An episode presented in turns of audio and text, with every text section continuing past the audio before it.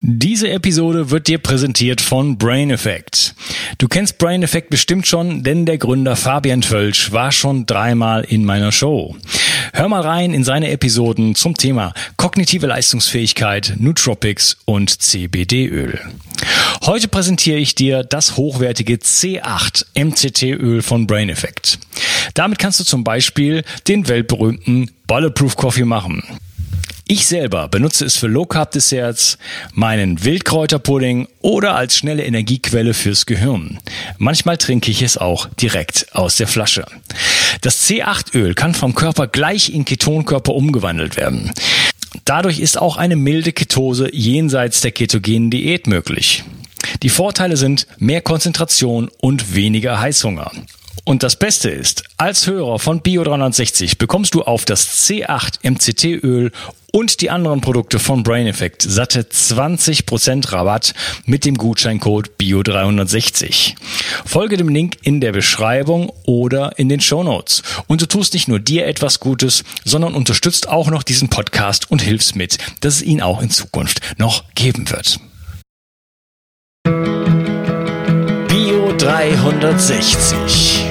Zurück ins Leben. Komm mit mir auf eine Reise.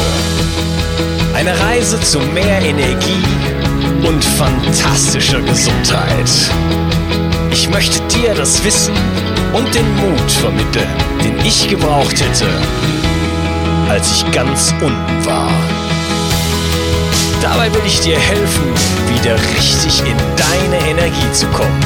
Zurück ins Leben. Hello and welcome to the Bio360 podcast. Eating only meat? Could this be a serious approach to human nutrition? Are you not going to get gout, cancer, or a heart attack by doing this? My today's guest is literally turning the world of nutrition upside down and seemed to question almost everything that we have learned about nutrition until today. He's worldwide one of the most wanted guests for health related podcasts and shows. And now he is with us on the Bio 360 podcast. And I'm going to pick his brain about the carnivore diet. And we're hopefully going to go beyond previously asked questions about the carnivore diet, plants, and nutrition. Please welcome with me Dr. Paul Saladino. Hi, Paul. Hi there. It's good to be here. Thanks for having me on. I'm, I'm, I'm really, really feel blessed that you come really into my show because, um, I mean, man, you're, you're riding the wave. You, uh, you're everywhere, hanging out with Ben Greenfield and convincing uh, Joe Mercola that meat is a good thing and a ton of other stuff. I know. It's been a fun ride. It's been a really fun ride. I think uh, it's just getting started. Yeah. And man, you have started something. And you have started a podcast and uh, yeah i'm, I'm been, been following you since a couple of months. Very intensely. oh, that's awesome. yeah that's awesome. Thank you. Yeah my podcast is called fundamental health and people can listen to it on itunes. It's based in the states but yeah i've got my own podcast as well. Yeah great. And yeah, as I said, guests in so many other shows. So we have one and a half hours, and I really want to make the best use of it. And um, so uh, I'm not going to ask you to introduce yourself. Please, uh, listeners, uh, listen to other podcasts. He's introducing himself there. We're going to jump right into the topic. And I want to just like, I mean, uh, I'm doing this for my listeners, of course, but I also want to do this for the international community. So I want to kind of keep the topic carnivore diet like brief in a in a sense that we kind of go through it and just explain what are really the basics of it and why eating meat and why uh, eating not plants and what's the what could be the issue about it. And then uh, really want to take uh, like a good hour into going into uh, a million questions that I actually have for you that uh, kind of waiting and I'm, I'm waiting for, for weeks for for these questions to ask to you. Are you ready for it? I'm ready. Let's do it. Okay. So um, yeah uh, what are you going to have for lunch today? Well, I haven't had breakfast yet, know, so the first, the first, the first meal of the day will be some combination of breakfast and lunch. I generally only eat two meals a day, just because of the satiety factor of eating animals. But my first meal of the day is usually fairly predictable. It's going to consist of animal fat. So, one of the things that's quite fascinating to me is that in Europe, your listeners who are there will not find eating animal fat to be strange. My impression is that in Western and Eastern Europe, animal fat is treasured and is appreciated in a special way. But in the United States, we're not really hip to animal fat. We've been told for so long that it's bad for us that we shun animal fat. But I'm going to start with animal fat. I like suet. I like trimmings from grass fed animals, usually cows, beef. So the first part of my meal will actually be grass fed beef trimmings, a pretty good amount of fat and maybe some suet, which is the kidney fat, maybe some other sources of fat from time to time. I just got some really good uh, Iberian pork fat from White Oak Pastures in Georgia. So the first part of the meal is fat, and I just eat it raw. I just kind of salt it and eat it raw. Again, that might not be strange in European circles, but in the United States, it's becoming uh, more accepted, but it's rare.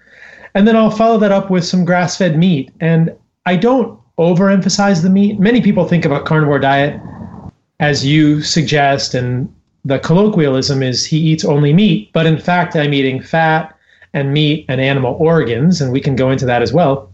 But I don't overemphasize the muscle meat.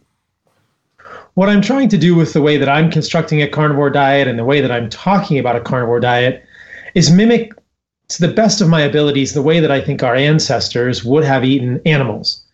And I can do this looking at the fossil record, looking at currently living hunter gatherer groups. And what we see is that all of our ancestors, whether we're looking at the work of Weston Price or the work of Vilhjalmur Stefansson with the Inuit or other sort of paleoanthropologic literature, our ancestors would always eat the whole animal. So I'm not just going to only eat meat. And though it's easy to say he only eats meat, I just like to clarify that that it's I'm actually eating meat and fat and things that are traditionally considered to be organ meats as well. So I start with fat, then I have some muscle meat, usually a ribeye steak, and in the morning, it's not overly large. It's maybe six to eight ounces of ribeye. Again, it's grass fed, and I don't overly cook it. Often I'll do sous vide, which is a water bath cooking, or I'll do just blanching. I'll just take the raw steak and throw it in boiling water for a couple of seconds on each side and almost eat it raw. And then I'll follow that with some organs. And these will vary on a day to day basis. I rotate them day to day, week to week. I try to get a variety of organs. Liver is always included in that mix, as is kidney. I'm a really big fan of kidney recently. Kidney is actually quite nutritious. As I learn more about the nutritional content of kidney, I'm more and more impressed. So I'll always eat a decent amount of kidney, some liver, I might have heart, I might have pancreas, I might have spleen. At this point, the listeners might be wrinkling their noses saying, Ew, I don't want to eat those organs. But I, I find it quite fascinating to try and eat from the whole animal and understand what parts of the animal might have given our ancestors unique nutrition. Sometimes I'll eat brain. Again, this is something that may not be foreign in European circles, and I'm jealous of that, but it's a little hard for me to get sometimes. Mm-hmm. So that's pretty much my breakfast. It's it's fat, it's meat, and it's organ meat. And personally, though I don't necessarily advocate this for everyone, most of what I eat is is raw or very lightly cooked. And again, there are different ways to navigate this for people. I like to eat the organ meats raw. I source them from very high quality spots, and so I'm not incredibly concerned about contamination. But most of what I eat is raw. Though I think that within a carnivore diet, or even a diet that has a higher proportion of animal meats, or animal foods, people can cook the meats in a variety of ways. They don't have to do it the way I do it. That's just the way I do it, and people are often interested to hear that. So that's that. That will be the breakfast in a few hours when I uh, finish up with this one. Okay, all right. Yeah, we have quite a time difference. Uh, I eat once per day, and today I had uh, bone broth, which I actually made from chicken, uh, or slightly bigger bird than chicken. I cooked it for 48 hours. I ate entirely all the bones that were inside because they completely disappeared in the broth, and uh, I um, add some spices like. Um, like warm flour, like insect flour, and some uh, some wild herb powder that I actually created, and then had some liver and uh, some raw salmon and kind of something like that, and a, and a beef patty. and that all, sounds like a carnivore diet, my friend. Yeah, and I, and I all did that in horse uh, horse tallow that I did myself all of course oh, wow. grass fed and everything yeah so wow. okay let's jump Amazing. into the carnivore diet like what is it what what what defines a carnivore diet? You, is it is that really like seriously only one hundred percent eating animals, or what do you, do you, do you understand from that? Yeah, I think it is. I think that's a great definition of a carnivore diet. And of course, we're all astronauts here. We're all exploring. We're all just trying to understand what can help people be healthy without becoming overly dogmatic. I appreciate that a carnivore diet is an extreme or radical type of diet. And I don't think it has to be considered that way. It's more of an idea in my mind. And the idea is just how did our ancestors eat? What might be the best way for humans to eat? Are there other options for people currently living who are suffering from autoimmune, inflammatory, psychiatric diseases? Those are all basically synonyms that are, aren't finding help in the way that they're eating now. They're not finding relief in the way they're eating now. And that's what I think is so cool about a carnivore diet. And so, yes, I think the definition of a carnivore diet that's most useful is 100% animal foods or whole foods animal based diet. Mm, okay. Again, you, have caveat. You've, you've, you've, been saying that um, that this is kind of what what you're trying to achieve is like kind of mimic an ancestral diet, and it, that is something really funny because that is a claim that a lot of people do about very different diets. And I had one of my most recent interviews. The guy said, um, "Yeah, we ate uh, we ate certainly like eighty percent plants, and you can prove that in the bones and whatever." And I heard you saying like exactly the opposite. Like, what did our ancestors eat, and who knows that? It's a great question. Nobody knows for sure. You know, I'm working on a time machine. And once I get it figured out, you and I can go back 70,000 years and figure it out for sure. but until then, so then, it's all conjecture. But I would be curious what sort of studies that person is looking at because I'm writing a book right now.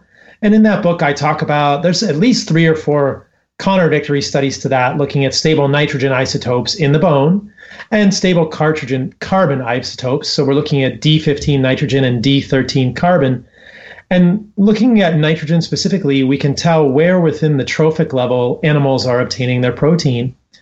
And what it appears, looking at bones of Neanderthal and Homo sapiens from about 40 to 50,000 years ago, is that we had more D15 nitrogen in our collagenous tissues, and the Neanderthals had more nitrogen in their collagenous tissues than known carnivores at the time, like hyenas or even uh, larger uh, carnivores.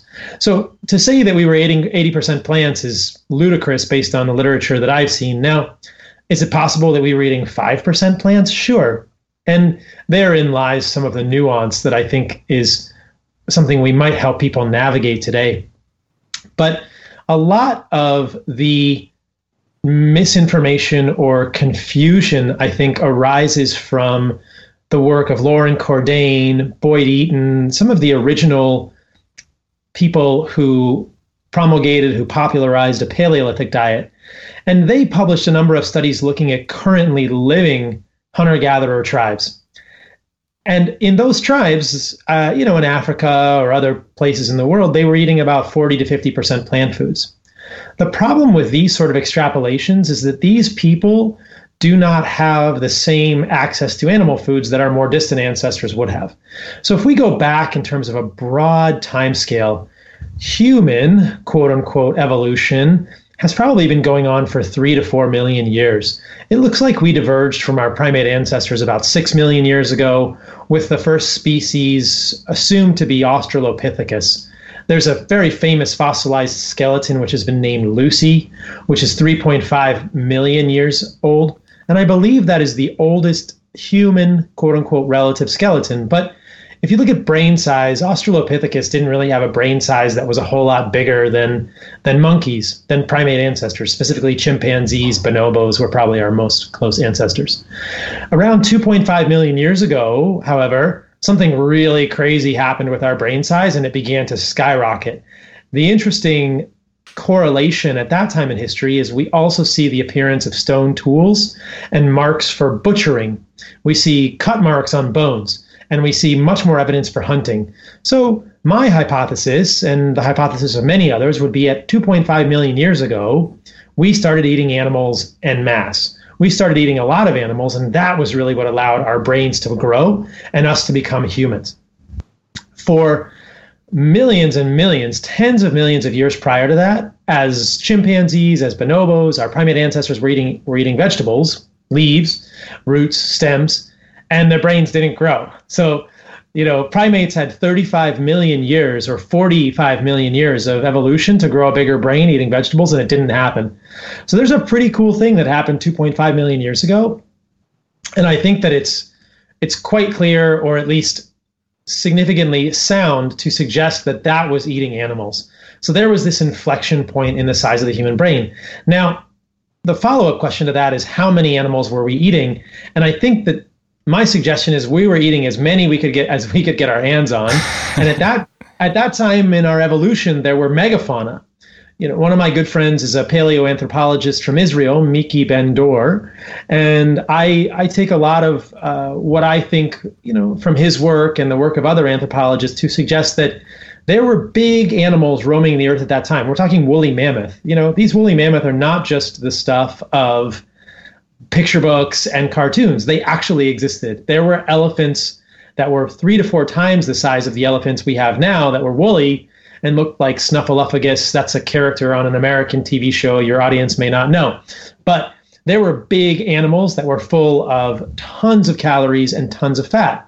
And what has happened over the last mm, perhaps you know three to four thousand years is that the hunter-gatherer groups living all over the world have been replaced by farming groups and agriculturalists and we can talk about that transition but if we study living hunter-gatherers now they're stuck hunting very small game because they can't hunt elephants. The, the things that they would have hunted traditionally have been taken away from them. So they're living a life that's what many would consider to be unnatural. And my postulate, Miki's postulate, or suggestion, hypothesis would be that much of their diet probably changed because they didn't have access to that the same amount of animal foods they could and so they're doing the best they can but if we look throughout history at least in terms of recorded anthropology anthropological history it's pretty clear that indigenous peoples, hunter gatherers have always favored animals over plants. We've always favored that. And I think that we would have eaten some plants throughout our evolution, but likely that would have only been during times of starvation or animal scarcity. So that is sort of the contradictory, the contrarian hypothesis, the contrarian premise that I'm advancing in the book that I'm writing that animal foods are the optimal foods for humans. And there are so many ways that we can expound on that and support that premise. And plant foods are survival foods. And so if we don't have access to animal foods, we might seek out plant foods, which is great because we want to survive. But I really like to challenge the notion that plant foods provide anything unique to humans other than entertainment that they're they're inferior for human survival and human optimization in every way relative to animal foods. Does that answer your question? Uh, yeah, kind of. I really want to come back to that point, but uh, at a, a little a later point. Uh, so you said like brain size kind of exploded when we started to eat animal foods. That kind of raises the uh, a question in me: like, are vegans kind of shrinking their brains? Well, I think many people would suggest that could be the case.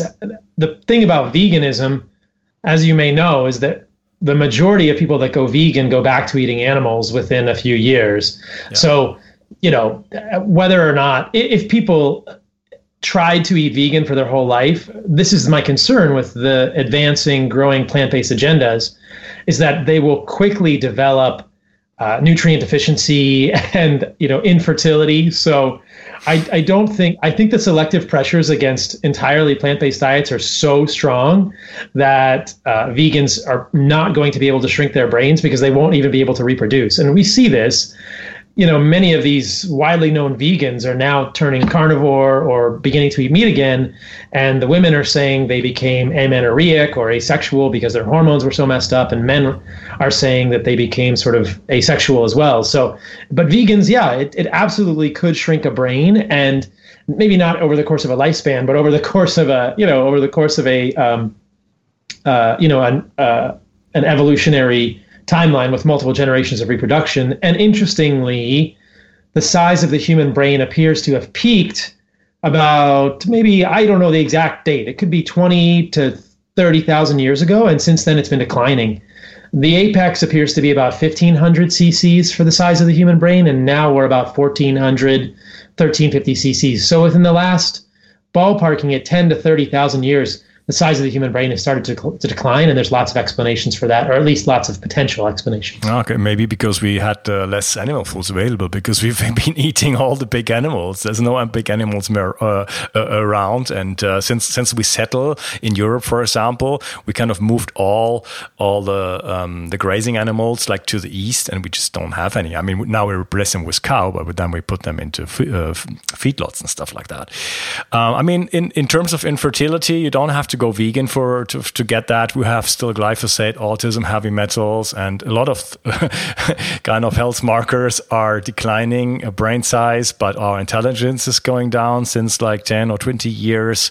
Um, we live uh, shorter lives and our health span is uh, extremely reduced so so we don't don't really rely on veganism to do that let's jump into the into the topic like why would i do that what is the beneficial um, or what what are the, the, the main benefits of eating uh, um, an animal based diet?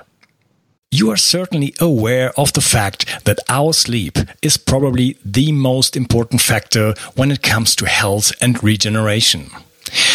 A good sleep is key for energy production, detoxification, brain health, and a lot more.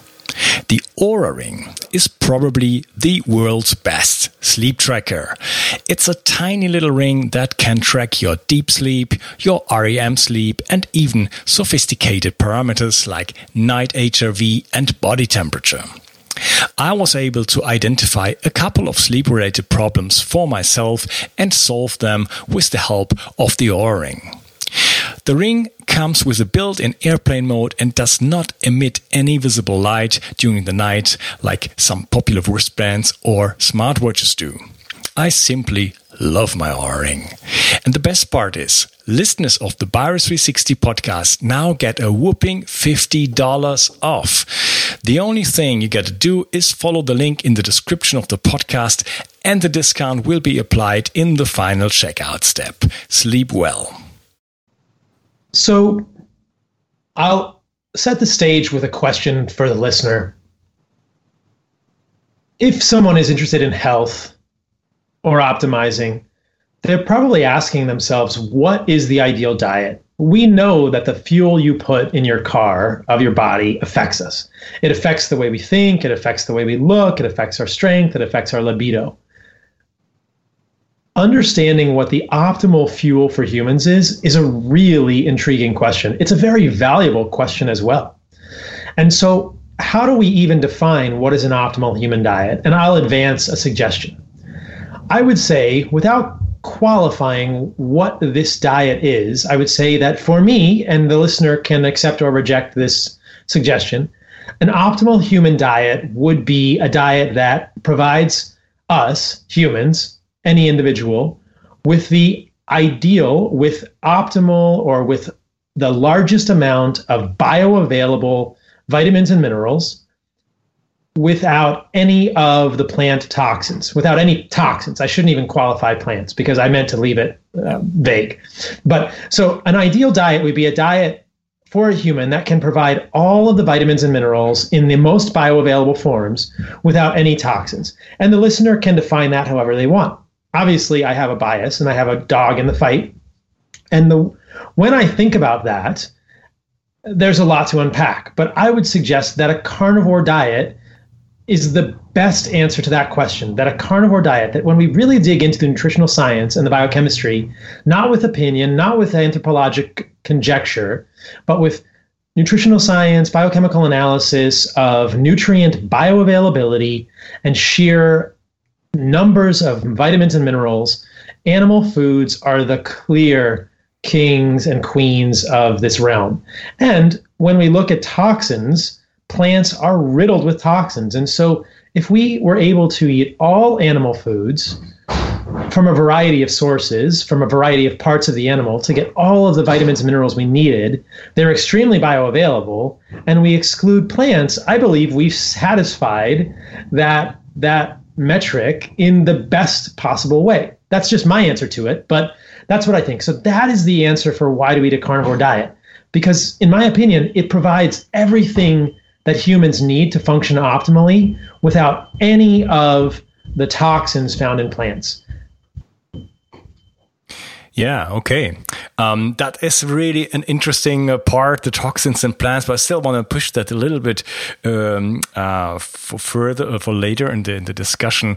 Let's talk a little bit more about um, the meat and also some, some concern. I said in the intro, like people would say, like, you get gout from it. Um, I just talked to somebody who had gout and he was like taking off his doctors from eating meat. And um, also, um, what about cancer? And maybe we start jumping into um, some of the, the, the, usual concerns about it.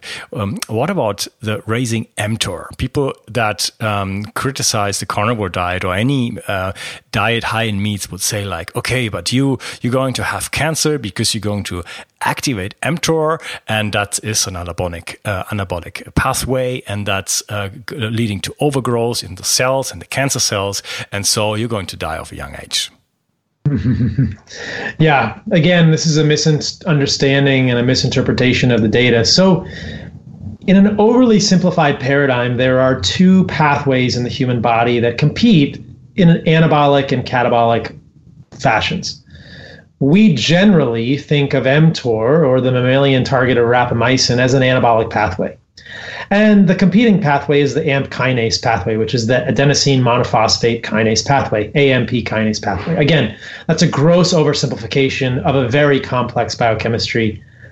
But for the purposes of this discussion, it may illustrate what we're trying to clarify for people moving forward. We need mTOR getting rid of mTOR completely is a very, very bad idea.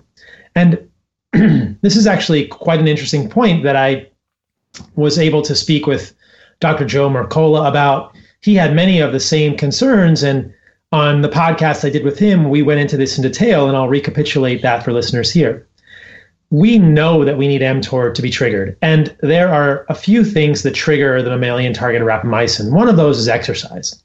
So anytime that someone says you're going to over trigger mTOR and you're going to get cancer, you say, well, it's not that simple. Are you telling me not to exercise? Because exercise is going to trigger mTOR. So mTOR can't be all bad.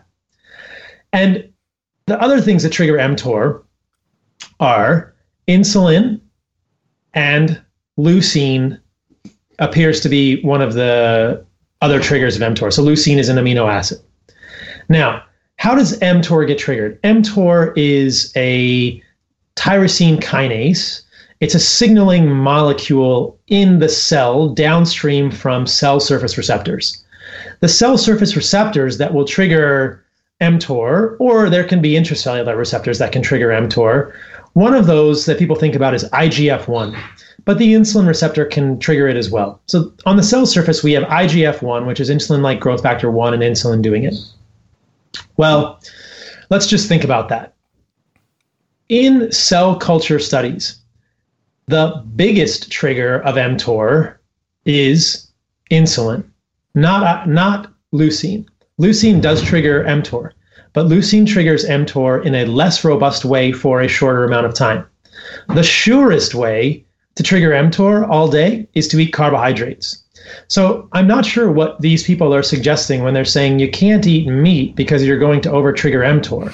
because if you don't eat meat, you're going to have to eat carbohydrates. I mean, if you if you eat fat all day, if you just eat fat, you will not trigger mTOR as far as I can tell because fat will not have leucine, fat will not trigger insulin. So, but these pundits are not suggesting that we eat fat all day. They're suggesting that you eat carbohydrates. And they're vilifying meat because they don't understand the studies well.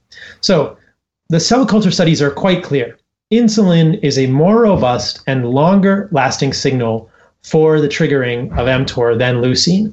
Leucine is like an on off switch that goes on and off pretty quickly again, this is cell culture, but if we extrapolate it, it looks like leucine will trigger mTOR for an hour, something like that. Insulin will trigger mTOR for three to four hours. So if you had carbohydrates three meals a day, your mTOR would be on all day, all day long, and most of the night. But if you had protein without a whole lot of carbohydrates once or twice or even three times a day, you would trigger mTOR in a pulsatile fashion and then it would go off. Now, the the thing that I find entertaining about this discussion is that there are two sides to this equation. Some people, the longevity folks, want to not trigger mTOR or not over trigger mTOR. And there's a whole other camp of people who are doing bodybuilding who want to always trigger mTOR. and so I get I get questions from both sides. So for the people that want to trigger mTOR, you can eat protein throughout the day. Every time you eat leucine in a dose of maybe five to six grams of leucine, you will trigger mTOR. So if somebody were trying to be anabolic and gain weight, you could eat leucine, you could have leucine boluses throughout the day. If you're trying to be more ancestral, you might eat twice a day with mTOR and you might exercise a few times throughout the week or, you know, once a day and you're going to trigger mTOR in a pulsatile fashion, but the rest of the time, if you're doing a ketogenic style carnivore diet, you're going to be in the competing pathway, which is dominated by AMP kinase. You're going to generate ketones, you're going to have cellular house cleaning, you're going to have the benefits that come with AMP kinase. But it's not black and white. Both sides of the pathway are needed, and both sides of the pathway appear to have benefits. Yeah, so, that is that is that is so interesting. I've never heard the question like directed to a vegan or a vegetarian, like, are you concerned about like mTOR and getting cancer from that, you know. But as as you just just uh, explained, um, like in my case, I do I combine the I just not right now for an experiment. I'm three months into it. I combine the warrior diet with carnivore diet, so I eat once per day, meaning I have mTOR activated for one hour per day, you know, and I'm in, in ketosis all the time, and I'm um, sorry, just a message came in. Um, I'm I'm in in uh, in ketosis all the time, and uh, so the rest of the time I, I should have plenty of time for mm-hmm. autophagy and stuff like that.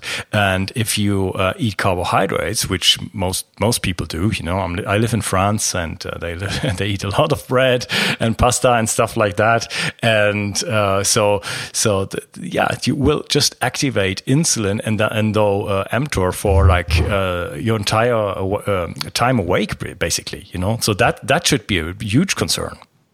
And you'll never be in ketosis, and you'll never really trigger autophagy mechanisms.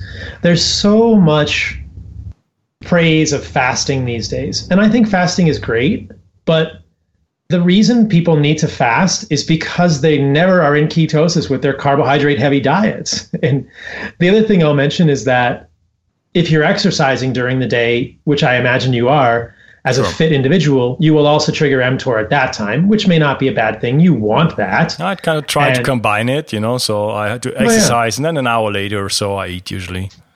Yeah. So you'll have a window where you're triggering mTOR. Interestingly, I did a podcast with Stephen Gundry, um, oh, yeah. who is the author of The Plant Paradox, and on that podcast, I talked about my IGF 1 level. So I have measured my IGF 1 level. I've measured IGF 1 levels in carnivores tons and tons of times. They're not elevated. They're not elevated. In fact, they're usually below the mean. Uh, you know, the Z score is a measure of the standard deviation of a of a marker relative to this to the mean, and the Z scores are often negative 0.5, negative 0.6. So the that's a little bit of an esoteric explanation. I don't mean to confuse the listener, but what I'm saying is that IGF-1 levels, which is one of the triggers of mTOR, are often below the mean in carnivores. I've heard Peter Attia, I've never heard Stephen Gundry talk about what his IGF-1 levels are, but um, my levels of IGF-1 are generally at the level of someone like Peter Attia or lower who's eating a mixed diet. Because in a ketogenic diet, your IGF-1 doesn't go sky high it's it's balanced, right? So for people to claim that your IGF one is going to be super high or your uh, your mTOR is going to be over triggered on a carnivore or diet is just not based in science that I've seen. Now I should mention that I don't do dairy, and people eating a carnivore diet and doing dairy may have a higher IGF one level, and that's a different different equation. As I've spoken about, I'm not a huge fan of dairy for most people. Yeah, I'm neither. Okay, um, my dear Paul, I think uh, I use the opportunity to um, yeah interrupt the show here, and I want to talk in part two with you more about um, meat and ammonia and potential effects, like all the the, the, the um, prejudices, let's say, against meat, about uh, um, problems with the kidneys and sleep quality, and a lot of more. And then we're going to progress into like um, plants and plant toxins and um, uh, a lot of other questions I have for you. Thank you for being here, Paul. Bye. You are certainly aware of the fact that our sleep is probably the most important factor when it comes to health and regeneration. A good sleep is key for energy production, detoxification, brain health, and a lot more. The Oura Ring is probably the world's best sleep tracker. It's a tiny little ring that can track your deep sleep, your REM sleep, and even sophisticated parameters like night HRV and body temperature. I was able to identify a couple of sleep related problems for myself and solve them with the help of the Oura Ring. The ring comes with a built-in airplane mode and does not emit any visible light during the night like some popular wristbands or smartwatches do.